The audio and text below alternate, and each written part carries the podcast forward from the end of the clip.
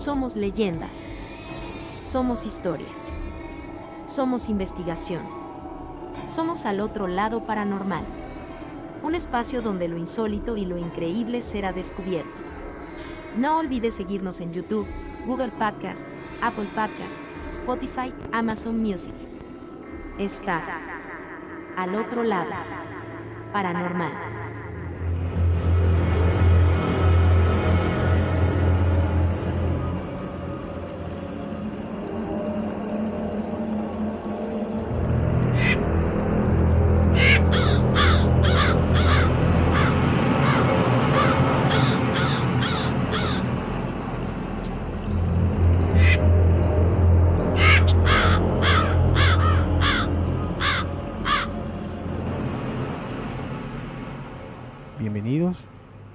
A un nuevo episodio de Al otro lado paranormal. Queremos dar las gracias a toda nuestra audiencia en los Estados Unidos que nos ha estado escuchando. Muchas gracias a ustedes. Son más del 80% de la audiencia de nuestro podcast de Al otro lado paranormal. La leyenda que vamos a traer el día de hoy, vamos a viajar a México con la perturbadora y triste historia de la isla de las muñecas. El lugar ha sido siempre objeto de espeluznantes leyendas, pero la verdadera historia que se oculta detrás es realmente triste. No es ninguna novedad que México es un destino turístico para miles de personas cada año. Son más que conocidas sus playas de agua cristalinas o las ruinas que el imperio maya dejó atrás, ancladas para la historia. Sin embargo, entre todas estas maravillas existe una zona conocida como Xochimilco, formada por casi 200 kilómetros de canales navegables y naturaleza, a tan solo 20 kilómetros al sur de la Ciudad de México. Allí, entre las muchas pequeñas islas que hay, se encuentra una en especial. Una isla que destaca por su macabra historia y especialmente por su aterrador paisaje. El lugar recibe el nombre de la Isla de las Muñecas. Y como su nombre lo indica, está repletos de muñecas que ponen la piel de gallina a todo aquel que se acerca. En el centro de la isla encontramos una pequeña casa habitada en su momento por una única persona, Julián Santana Barrera, que vivió en el lugar durante 25 años. Desafortunadamente, este hombre falleció en el 2001, por lo que la casa quedó vacía dejando un escenario fantasmagórico, con cientos de muñecas, muchas de ellas desmembradas en el interior de la casa y colgando en la vegetación de la zona. La leyenda de la isla dice que en la década de los 50, cuando Julián Santana vivía, una niña se ahogó en uno de los canales que cruzaban la isla, al enredarse entre los lirios de la orilla. El hombre que se encargaba de cuidar el original islote en total soledad no pudo hacer nada para salvarla. Se dice entonces que aquel tiempo de lo que sucedió, el fantasma de la niña se aparecía en los sueños de Santana. Al mismo tiempo que comenzó a escuchar gritos y llantos en los alrededores de la isla, supuestamente producidos por la niña, quien buscaba atormentar al protector de la isla.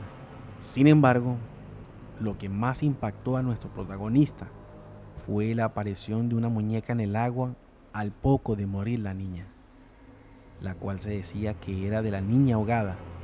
Ante el miedo por el fantasma de la niña y apenado por no haber podido salvarla, Julián decidió proteger su casa con muñecas de todos los tipos y tamaños, que funcionarían como guardianas a raíz que aquello comenzó a encontrarse cada vez más muñecas abandonadas en los canales, las cuales decidió colgar y así pasó de unas pocas a más de 1500 muñecas. Evidentemente, hablamos de muñecas abandonadas, por lo que su imagen infunde aún más miedo.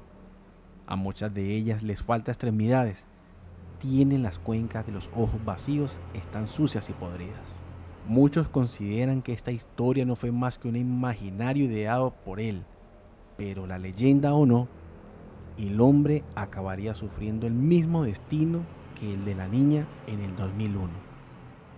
Un envejecido Julián Santana se acercó hasta uno de los canales para pescar acompañado de su sobrino.